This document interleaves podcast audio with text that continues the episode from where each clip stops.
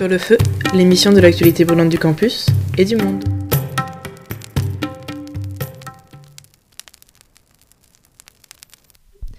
Bonjour à toutes et à tous et bienvenue pour cette première édition de Sur le Feu, notre toute nouvelle émission. Aujourd'hui, je serai en compagnie d'Arthur et on vous parlera d'assaut étudiante, des conférences à venir et du programme de ce week-end sur le campus de Paris. On continuera avec une revue de presse et un dossier d'actualité sur l'environnement que tu nous présenteras, Arthur, et qui sera complété par l'interview de Tiffany, membre de l'association Sciences Po Environnement. C'est parti.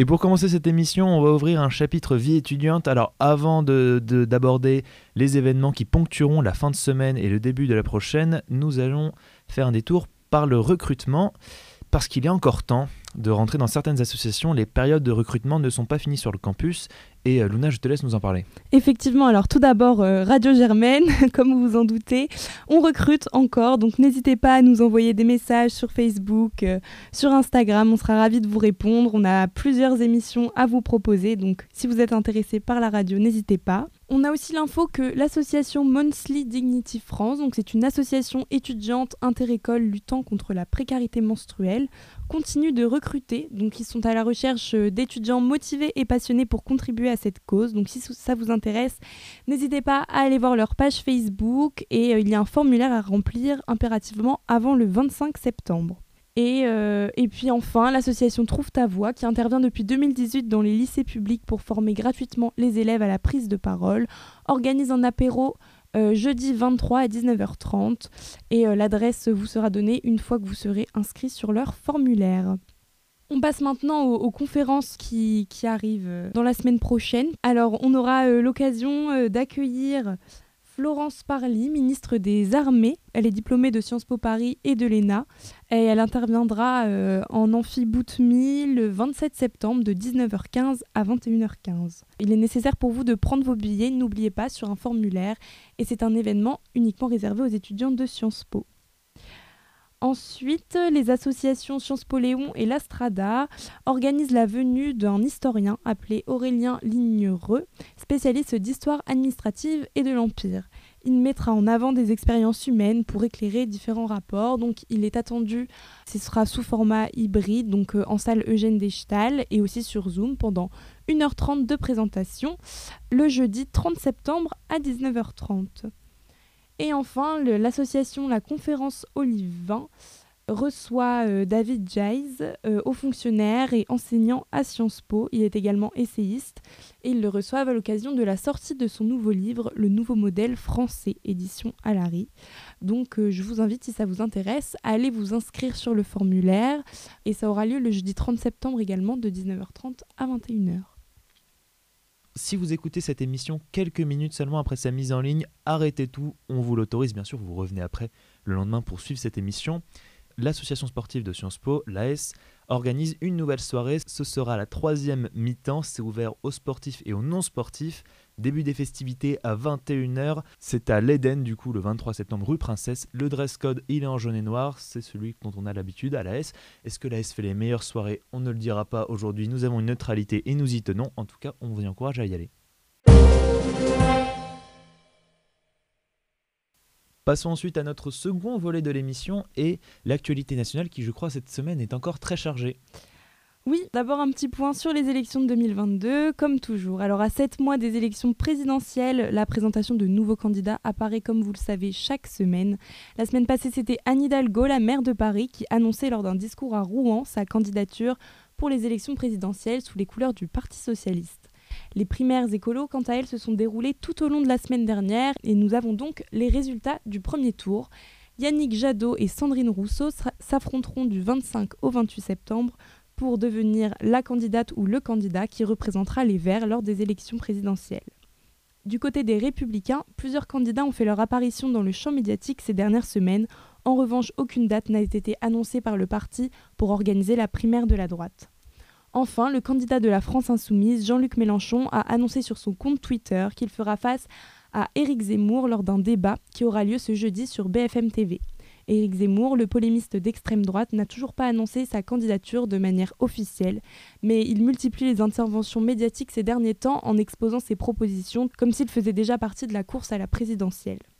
Autre actu de la semaine, le président Macron s'est exprimé lundi 20 septembre lors d'un discours au Palais de l'Élysée en annonçant une loi visant à demander pardon aux Harkis, les soldats algériens qui ont combattu aux côtés de l'armée française lors de la guerre d'Algérie. L'État français estime aujourd'hui qu'il doit une réparation à ces combattants qui ont subi de nombreuses représailles en Algérie une fois la guerre terminée, et en grande partie à cause du fait que la France a refusé leur rapatriement massif à partir du moment où les accords d'Évian ont été signés en 1962. Le chef de l'État voit par cette loi une manière de penser les plaies qui doivent selon lui être, je cite, fermées par des paroles de vérité, gestes de mémoire et actes de justice. Et passons à l'international où je crois que l'actu est également chargée. On commence par une nouvelle qui a provoqué un réel séisme dans l'actualité de la semaine dernière. Mardi 15 septembre, l'Australie a annoncé la rupture du contrat du siècle avec la France qui datait de 2016. Celui-ci prévoyait la vente de 12 sous-marins représentant 50 milliards de dollars aux Australiens. Le gouvernement français maintient ne pas avoir été mis au courant avant l'annonce de Scott Morrison. Pour couronner le tout, l'Australie a préféré se tourner vers les États-Unis ainsi que le Royaume-Uni afin de se concentrer sur les technologies de sous-marins à propulsion nucléaire. Dans la foulée, les États-Unis ont annoncé un partenariat de sécurité dans la zone Indo-Pacifique avec l'Australie et le Royaume-Uni, ce que Jean-Yves Le Drian a considéré comme un réel coup dans le dos.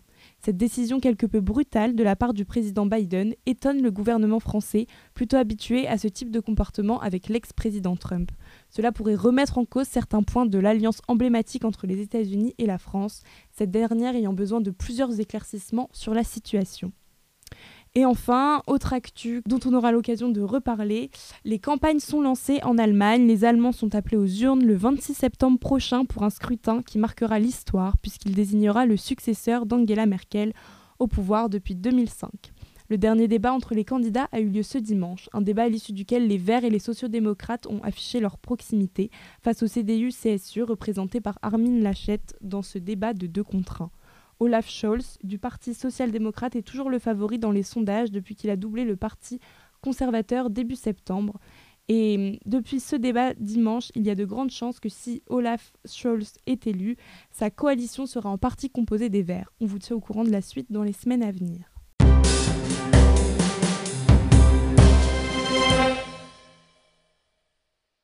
Événement record durant tout l'été, des feux gigantesques dans le Var, des températures caniculaires au Canada, des intempéries meurtrières en Allemagne et en Belgique, cet été aura été celui de tous les records. Je vous laisse donc maintenant avec un dossier d'actualité signé Arthur. Bien qu'en France cela n'ait pas vraiment été perceptible, le mois de juin 2021 aura été le mois des records de température. Si on traverse l'Atlantique, on s'attend à une image d'épinal aujourd'hui. Un climat polaire en hiver, un été indien, un automne où il faisait beau, une saison qui n'existe que dans le nord de l'Amérique. Oui, sauf qu'en 2021, le Canada n'est plus propice aux douces musiques de Joe Dassin. À Lighton, 49 degrés ont été recensés. 49 degrés. C'est un record absolu dans le pays à la feuille d'érable, et un record qui a été lourd de conséquences. 700 morts ont été comptabilisés durant cet épisode d'une rare douleur, des coups de foudre ont allumé des feux de forêt et ont d'ailleurs contraint plus de 1000 personnes à se déplacer. Le village Lighton, qui a battu le fameux record de température, est parti en fumée, alors que dans cette zone, les températures ne dépassent jamais les 20 degrés de moyenne habituellement à cette saison. Si notre maison brûle outre-Atlantique, en regardant ici, elle s'inonde. En Allemagne et en Belgique, des pluies records ont eu lieu, et pour vous dire, si des Belges ont noté qu'il avait plu, c'est que c'est vraiment du sérieux. Malheureusement, ce sérieux est également funeste. 41 décès en Belgique, 187 en Allemagne, 287 dans toute l'Europe, un lourd tribut auquel je n'ajouterai pas les très violents feux de forêt dans le Var, en France, qui a décimé un massif entier, et qui malgré les nombreuses évacuations n'a heureusement pas fait de mort. Je n'évoquerai pas non plus les records de température dans les pays du Maghreb, ni les hectares partis en fumée en Californie. Je ne suis pas là pour établir le Guinness Book 2021, mais pour vous alerter que oui, les conséquences du réchauffement climatique sont déjà visibles et surtout, elles le sont désormais dans des pays riches. C'est-à-dire que pour la première fois réellement, ce ne sont pas les pays du Sud qui sont touchés. Là-bas, les populations, pauvres souvent, seront déjà victimes depuis plus d'une décennie des dérèglements climatiques, entre montée des eaux, aridité, infertilisation des sols, destruction de l'habitat et hausse des températures. Déjà, certaines terres, autrefois hospitalières, sont devenues invivables et obligent les populations à quitter leur lieu de vie. Ces personnes, dont le train de vie modeste n'explique en rien le dérèglement climatique, en sont pourtant les premières victimes et force de constater que nous autres, pays du Nord, nous en sommes responsables. De par notre mode de production, notre mode de vie et notre passion dévorante pour la rentabilité accrue de nos entreprises. Qui est alors responsable? Et là, toute la question demeure. Parce que si nous autres citoyens avons évidemment un rôle à jouer, notre capacité et notre marge de manœuvre se heurtent souvent à nos besoins les plus élémentaires. Celui de manger et de se nourrir, de travailler et de subvenir à nos besoins. Alors on se tourne vers les politiques publiques, et là, le bas blesse. En effet, après un tel été pour le climat, le gouvernement d'Emmanuel Macron a continué les uppercuts médiatiques pour convaincre qu'à sept mois de la présidentielle, le climat était bien au centre du programme du candidat libéral. Il faut dire qu'en marche, on est encore persuadé que le président du climat, c'est Emmanuel Macron. On semble encore être dans l'ambiance 2017, celle-ci où avait été nommé le populaire Nicolas Hulot au gouvernement, celle-là où, au nez à la coiffure blonde du président américain, Emmanuel Macron avait cédé au bon mot, avec un brin de malice, Our planet, great again.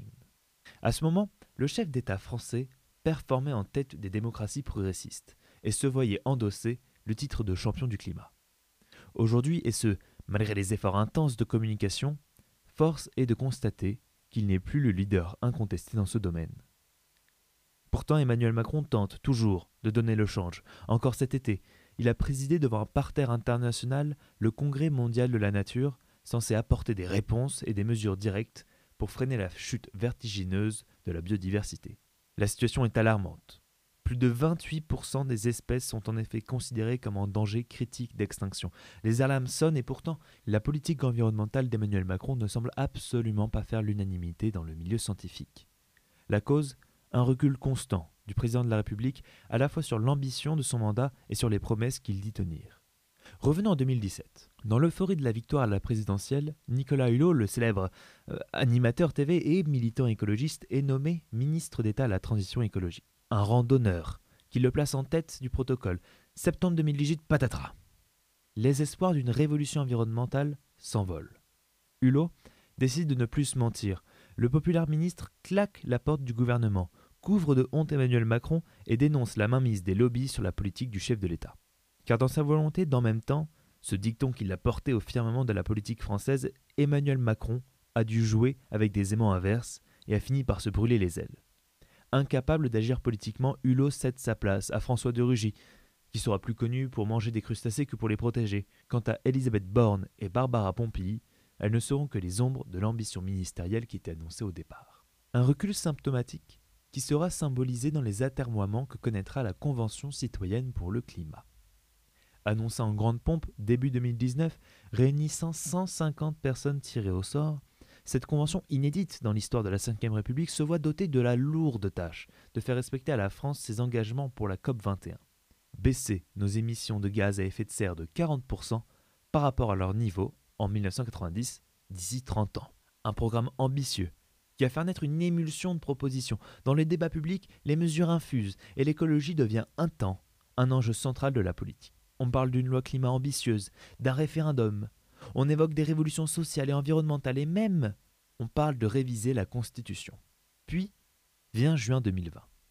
Emmanuel Macron reçoit les 149 propositions de la Convention et en écarte d'office 3, comme c'était prévu à l'origine. Puis il en retire une quatrième, une cinquième, dépouille, suivant les mois, les 149 propositions de la plupart de leurs substances. Il revient sur sa promesse de réviser la Constitution et enfin fait passer une loi climat qui, de l'aveu des participants à cette convention, est bien insuffisante pour espérer une amélioration de notre politique environnementale. Emmanuel Macron échoue à porter au cœur de l'agenda politique l'écologie. Lui, qui s'est fait grand défenseur de l'environnement lors de son élection, peine désormais à assurer qu'il maîtrise toujours la situation. Il a toutefois certaines réussites à son arc qui sont indéniables. L'arrêt de projets polluants comme l'exploitation de la montagne d'or en Guyane ou de l'aéroport de Notre-Dame-des-Landes a été vu comme une victoire pour les écologistes. Mais ces maigres scores peinent à cacher la difficulté qu'a le président à réformer sans vouloir heurter les politiques industrielles, économiques, commerciales, européennes et internationales. Pourtant, les enjeux climatiques sont au cœur de la préoccupation de nombreux Français, notamment des plus jeunes, qui se soucient davantage de la planète qu'ils ont à transmettre que des prénoms que les musulmans donneront à leurs enfants, et ce, malgré la place que prend ce type de mesure dans l'opinion publique. En démontrent les mobilisations lycéennes, les 120 000 participants à la primaire écologiste et le fait que les Français soient majoritairement d'accord avec les propositions de la Convention du climat. D'ailleurs, de la gauche jusqu'à la droite, chaque candidat semble désormais offrir un volet important à la question écologique, tant la catastrophe semble être inévitable et les conséquences déjà observables. Ainsi, l'écologie s'est dans le débat public. Ce n'est désormais plus la question de savoir si l'environnement mérite une place dans un programme politique, ni même laquelle de place. Cette revendication d'une planète habitable se retrouve désormais à des intensités diverses dans les programmes de chaque candidat. La question n'est plus de savoir si nous devons basculer vers un nouveau modèle, mais de savoir quand nous sauterons le pas ensemble. Et maintenant, c'est l'heure de l'entretien de Sur le Feu. Et pour compléter notre dossier sur l'actualité environnementale, nous avons décidé d'inviter une des associations phares de Sciences Po, une association permanente que vous devez désormais plutôt bien connaître si vous écoutez notre antenne, puisque vous étiez venu pour notre émission inaugurale. Il s'agit bien entendu de Sciences Po Environnement. Et aujourd'hui, du coup, j'accueille Tiffany Konezna, coordinatrice nationale et présidente de Sciences Po Environnement. Et je vais tout de suite commencer par une question plus ou moins personnelle. Tiffany, qu'est-ce qui te motive aujourd'hui à t'engager pour l'écologie? Alors, euh, bonjour déjà. Merci de m'avoir invité. Et alors, qu'est-ce qui me motive aujourd'hui pour l'écologie? Euh, Je dirais euh, m'engager, bah, premièrement, pour les générations futures. Hein, parce qu'on a besoin de penser un peu aux générations qui, qui viennent après nous et pas d'être aussi égoïste que nos prédécesseurs. Et surtout aussi de me dire que j'aurais fait quelque chose je serais pas restée inactive et, euh, et que j'aurais tenté tout ce que je peux, même à mon échelle, euh, pour, euh, bah, pour faire changer les choses, pour faire bouger les choses et à minima de faire évoluer quelque, quelque chose en faveur de l'environnement, de, de, la planète et, notre bien-être à tous et toutes. Bah, C'est une très bonne réponse, surtout que quand on voit les enseignements qu'on peut tirer du GIEC et des différents rapports qui sont venus cet été, c'est assez alarmant. Est-ce que tu pourrais nous en dire plus là-dessus? Alors oui, c'est très alarmant, premièrement, et en même temps, euh, c'est pas inédit donc c'est ça le moi qui me fait le plus peur, c'est que euh, nos décideurs politiques, décideuses aussi, mais bon, majoritairement décideurs malheureusement, ils, prennent en fait euh, les rapports du GIEC, euh, les rapports de l'IUCN, etc., comme étant quelque chose d'inédit, comme quelque chose qui tombe un cheveu sur la soupe, alors qu'en fait, ça fait quand même des années que le GIEC alarme. le rapport de 2014, finalement, était quand même un, point majoritaire en fait euh, sur euh, la, sonnette d'alarme qui a été tirée euh, concernant le, climat, concernant les, problématiques océaniques, etc. Et en fait, le, les rapports là, qui sont sortis cet été, malheureusement, c'est juste une redite et une réédition de 2014 avec des éléments en plus, mais c'est rien d'inédit en fait. Et c'est ce qui est le plus alarmant, je pense, et le plus flippant, clairement, parce que on a l'impression de découvrir des choses alors que les choses sont là depuis bien longtemps. Donc, euh, donc oui, c'est alarmant et, euh, inquiétant qu'on doive attendre plusieurs rapports euh, qui, arrivent après des, années après pour se dire ok, on va peut-être faire quelque chose et encore. Finalement, pas, on évite passer à autre chose et on oublie en fait au bout de 2-3 semaines que le GIEC a, sorti un rapport qui était d'ailleurs très intéressant. Et au final, qu'est-ce que, qu'est-ce que dit le GIEC? Bah, Rien de plus nouveau que ce qu'il a dit en 2014. Donc, euh, mis à part euh, un déclin de la biodiversité, encore et encore, euh, des problèmes liés à l'océan qui sont très, très graves, sachant que l'océan, c'est quand même ce qui nous permet de vivre si je grossis les choses. Donc, je ne vais pas rentrer dans les détails, mais mais oui, enfin, moi j'étais un peu, euh, j'avais hâte que le GIEC sorte quelque chose et en même temps je me suis dit à, quoi ça va servir dans la mesure où si les décideurs n'ont même pas voulu prendre en compte ce qui, ce qui a été fait en 2014 notamment, euh, un autre rapport peut-être l'année prochaine servira peut-être pas à grand chose. Même si euh, je note, je mets une petite note positive quand même. Euh, ce qui est quand même plutôt cool, c'est que euh, par exemple sur les réseaux sociaux, il y a eu quand même une effervescence, une vulgarisation des du rapport du GIEC qui fait prendre conscience à pas mal de, de personnes, notamment les jeunes, mais aussi des personnes qui sont quand même actives sur les réseaux sociaux et active, ce qui permet quand même une prise de conscience et aussi une montée de, des actions collectives, individuelles. Donc ça, c'est quand même cool, même si en soi, il faut prendre en compte que c'est surtout des décideurs politiques qui font quelque chose, même si je suis pour l'action individuelle et collective. Mais voilà, c'est autre chose. Justement, ça allait dans une question que, que je voulais te poser. L'environnement, c'est la responsabilité de qui? Des États ou des citoyens? Alors, moi, euh, je pense qu'il y a 50-50, euh, même pas. Disons qu'il y a une responsabilité des deux. Euh, premièrement, une responsabilité des, citoyens, citoyennes. Pourquoi? Parce que je suis convaincue qu'à l'échelle individuelle, on peut faire quelque chose. C'est-à-dire que, en fait, on a tendance à réduire nos petites actions du quotidien parce qu'on se dit, oui, par exemple, quelqu'un qui jette sa cigarette par terre, oui, bah c'est pas très grave. Sauf que si on, on rapporte en fait ça à l'échelle globale, si tout le monde fait ça, c'est dramatique. Et à contrario, si par exemple quelqu'un achète un, savon zéro déchet, donc sans plastique, etc., il va se dire oui, bah, c'est pas très fin. C'est pas non plus un truc euh, hyper ouf pour l'écologie, etc. Sauf que si tout le monde le fait, bah, en fait, si on économise des tonnes et des tonnes de plastique qui, ne seront pas produites, ou en tout cas qui ne seront pas utilisées pour ça. Donc, au final, il y a quand même la responsabilité des citoyens citoyennes qui est euh, importante, mais malheureusement, l'un ne va pas sans l'autre. Euh, les politiques, si derrière, ils ne prennent pas en considération euh, on va dire, l'évolution de la société concernant par exemple le, régime végétarien, le régime végétalien, etc.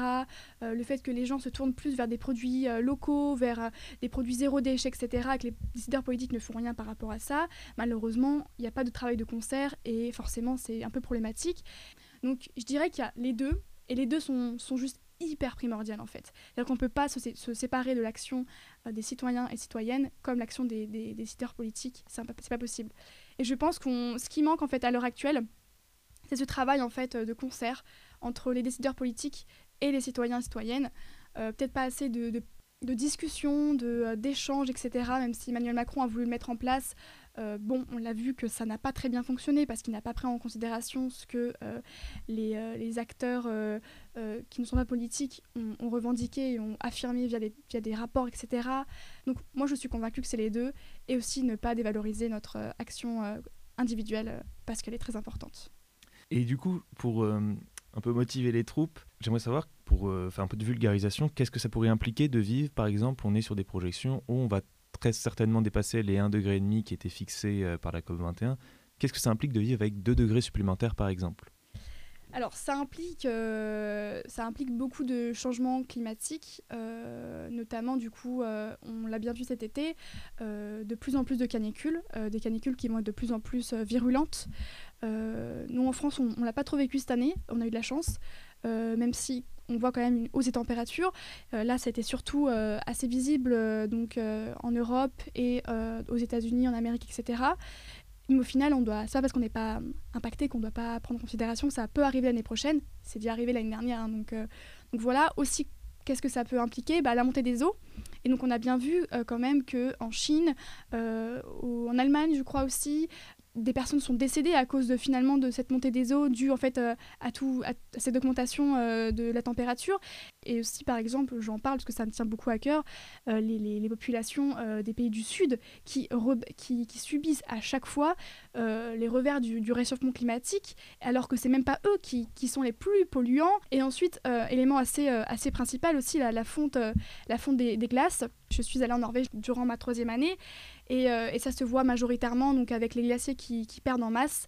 Euh, et en fait, c'est euh, des, éléments qui permettent de réguler en fait le climat, puisque du coup le soleil réfléchit sur les, glaciers et les glaciers réfléchissent en fait la chaleur. Donc ça permet de réguler un peu plus de refroidir la planète. Et plus ils fondent, bah, moins on refroidit la planète et en plus ils augmentent le niveau des mers. Donc très problématique, alors qu'on ça nous paraît loin parce que c'est pas on n'en a pas forcément beaucoup en France et pourtant élément très très important. Donc qu'est-ce que cette hausse signifie? Signifie des grosses catastrophes naturelles euh, qui touchent majoritairement les pays du Sud, mais qui vont nous toucher nous. Et peut-être que quand ça nous touchera nous, on va se dire, on doit prendre en considération tout ça et agir. Je l'espère en tout cas qu'on va agir avant quand même, mais, euh, mais voilà, donc des catastrophes naturelles et, et je pense euh, on va arriver à des points de non-retour. Hein, concernant par exemple les glaciers, c'est assez dramatique quand on voit la masse qui est perdue chaque année. Et du coup, si vous avez quelqu'un qui est novice dans les luttes pour l'environnement, comment lui conseillerez-vous de s'engager? Euh, alors je pense que euh, premièrement déjà il y a le fait d'essayer de, se, cultiver par rapport à ce qui se passe, c'est de, lire les rapports du GIEC qui sont vulgarisés ou euh, pour les décideurs politiques. ensuite pour s'engager il y a aussi donc les manifestations pour montrer aussi je trouve ça important pour essayer justement de faire prendre conscience aux, aux, aux décideurs politiques qu'on est là et qu'il faut qu'il y ait des changements assez massifs et conséquents. Et ensuite plus pratique euh, voilà, on peut s'engager pour euh, la défense de la biodiversité marine, euh, pour la protection des parcs nationaux, pour la protection, je sais pas, de la faune et la flore en montagne ou même des, glaciers, je sais pas, donc dans les Alpes ou, même en Norvège, j'en sais rien. Il y a différentes manières de s'engager, ça passe vraiment par, par aussi l'écriture, la rédaction de pamphlets ou de, choses qui vous tiennent à cœur sur ce que vous pensez de, de, ce qui se passe actuellement sur, par rapport à l'environnement. Et puis aussi s'engager euh, aussi euh, euh, auprès d'associations qui, qui, tentent en fait de, promouvoir un peu l'environnement et dans, votre, dans, vos écoles. Donc, euh, joignez euh, Sciences Po Environnement, c'est une bonne association. Et justement, du coup, tu parlais d'SPE. Est-ce que tu peux présenter un peu qu'est-ce que vous faites euh, dans cette association? Alors, on a plusieurs pôles. On est une association qui, tente en fait de, de sensibiliser donc, aux thématiques environnementales et climatiques auprès de la, de la communauté étudiante, salariée, etc. Donc, on ne touche pas seulement les étudiants et étudiantes, mais une un peu tout, toute la communauté de Sciences Po. Et euh, donc, on organise euh, des conférences euh, liées donc, avec des thématiques environnementales, climatiques. On, organise des, ateliers DIY pour apprendre à faire des produits zéro déchet du quotidien. on organise aussi des, semaines de réduction du déchet, etc., qui, est très intéressante pour en apprendre beaucoup sur comment réduire, quelles sont les alternatives, euh, etc. Et aussi, on, essaye de favoriser des actions qui sont en dehors de Sciences Po, euh, des actions qui, qui, sont en partenariat avec deux associations environnementales de France, euh, d'Île-de-France, etc pour justement un peu essayer de, galvaniser nos, efforts, pour essayer de diffuser un peu plus nos, actions entre différentes associations. Et donc SPE aussi, on occupe le potager, on travaille beaucoup avec l'administration pour essayer de, de tendre, vers une transition écologique, environnementale euh, à Sciences Po. Et euh, donc voilà. Et justement, là, du coup, quelques événements qui vont arriver. Euh, je crois qu'il y a l'afterwork du parcours civique, du coup. Exactement. Donc, l'afterwork du parcours civique qui était prévu donc, ce soir, mais qui est décalé donc, à vendredi 19h. Euh, donc ça va être l'occasion de parler un peu du parcours civique. Si vous voulez en fait euh, utiliser votre parcours civique pour défendre l'environnement, pour euh, essayer de, vous tourner vers des thématiques de ce type-là, SPE sera votre meilleur ami hein, parce qu'on organise, on organise cet afterwork justement pour, pour montrer en fait que tout est possible et aussi que on a des partenaires. Donc on a notamment donc l'Académie du climat qui a été inaugurée hier par la, maire de Paris, Anne Hidalgo. Et donc en fait si vous voulez vraiment du coup essayer de, de tendre vers ce de thématiques pour votre parcours civique, euh, bah, on, est là pour vous aider. Donc euh, ça, c'est vraiment bien. Et un autre événement euh, qui, lui, cette fois est passé, ça a été la semaine de l'écologie du camp, première, dans les premières semaines de, la rentrée. Est-ce que tu peux nous en dire un peu plus sur ce qui s'est passé et sur les enseignements que tu en as tirés alors donc du coup la, la, rentrée écologie ça a été organisé majoritairement par Alexia Michou qui était la présidente de Sciences Pistes Cyclables. Euh, je ne sais plus si elle l'est encore actuellement, mais en tout cas, euh, euh, vraiment pépite. Hein. elle a organisé ça donc, avec différentes associations environnement, un peu de Sciences Po. Donc, il y a eu notamment la Grenade, il y a eu notamment Sciences Po Environnement, Pavé, etc. Et Sciences Pistes Cyclables. Donc, en fait, l'idée de cette semaine-là, c'était de faire une semaine dédiée un peu à l'écologie. et donc d'essayer de proposer en fait à la communauté étudiante différentes activités, différents, différentes conférences euh, afin de les sensibiliser à, ce, type de thématique et surtout pour leur montrer qu'il y a différents, euh, qu'on peut proposer des choses intéressantes et, euh, qu'on peut en apprendre en plus sur l'écologie durant une semaine entière. Et euh, donc du coup, qu'est-ce qu'il y a eu pendant cette semaine-là? Donc il y a eu des ateliers fresques, du climat organisés par Sciences Po Environnement majoritairement, mais aussi par Alexia Michou. Et donc du coup, euh, donc, je pense que tout le monde connaît un peu le principe des fresques du climat, c'est euh, essayer de comprendre certains mécanismes écologiques à travers des cartes, des fresques, etc. un atelier très interactif qui dure à peu près trois heures. Euh, et donc, du coup, nous, on a eu des formations payées par Sciences Po pour animer des fresques du climat, ce qui est vraiment génial, euh, parce qu'on on comprend certains mécanismes écologiques et environnementaux à travers cette, euh, cet atelier qui est très ludique. Donc, on apprend des choses sans le savoir. Donc, c'est vraiment trop bien.